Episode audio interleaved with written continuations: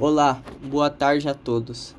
Me chamo Matheus Johansen e estamos aqui com mais um podcast do Aprendendo. Hoje iremos entrevistar o Pedro Sampaio, historiador e geólogo formado na USP.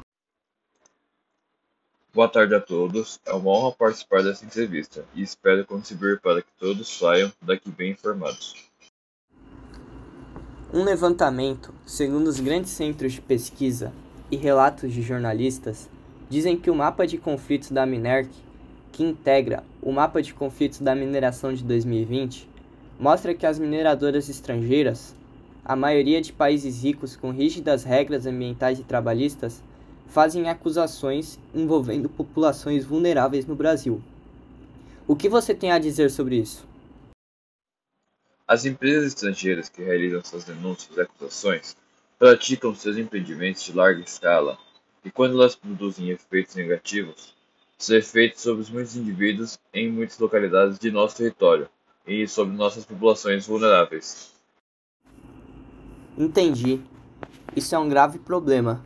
Mas essas empresas sabem que existem populações nativas por ali? Essas empresas sabem.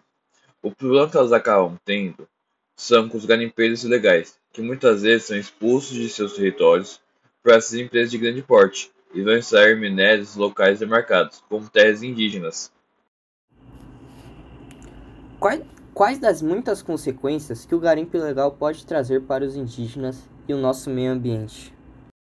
Bom, para as populações indígenas, esses problemas podem trazer perda de terras férteis, Sérios problemas de saúde, como aconteceu com o surto de malária em 2021 com os povos Yanomami, fome, abusos sexuais e violências, entre, violências entre garimpeiros, e garimpeiros com, indígena, com indígenas.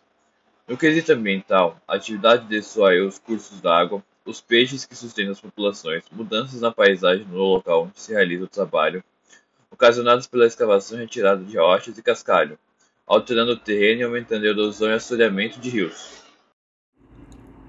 Nossa, isso deve gerar um grande problema muito sério. Isso gera grandes problemas, e ainda com o governo que apoia esse tipo de ação, torna-se impossível de acabar com o garimpo ilegal. Desde que o homem percebeu pela primeira vez que o solo abaixo dele continha riquezas ocultas, passou a cavar para descobrir o que repousa sob seus pés. O que você tem a dizer sobre isso, Pedro Sampaio? Então, a mineração torna possível muitos aspectos de nossas vidas, e muitas vezes efeitos causados na natureza estão muito longe de nós. Portanto, quando você se depara com o impacto de uma mina, pode mudar absurdamente a forma como avalia seu consumo. Em algum lugar do mundo, agora, nosso desejo pela tecnologia influencia para que essas pesquisas subterrâneas aconteçam cada vez mais profundo e abrangentes. Eu acredito que no, o que nos espera no futuro é como cicatrizes que nós mesmos fizemos. Caramba, eu não tinha esta visão sobre a mineração. E agora acho que provavelmente mudarei muitos hábitos de consumo. Então, Pedro, mudando um pouco de assunto, em relação às tragédias como as de Brumadinho e de Mariana, onde o método de armazenamento de rejeitos era o mesmo a montante, ligou o sinal de alerta e a necessidade de, de mudanças na mineração ficou evidente. Como as pessoas que trabalham nesses setores vão fazer essas mudanças de formas eficazes e como vão fazer isso?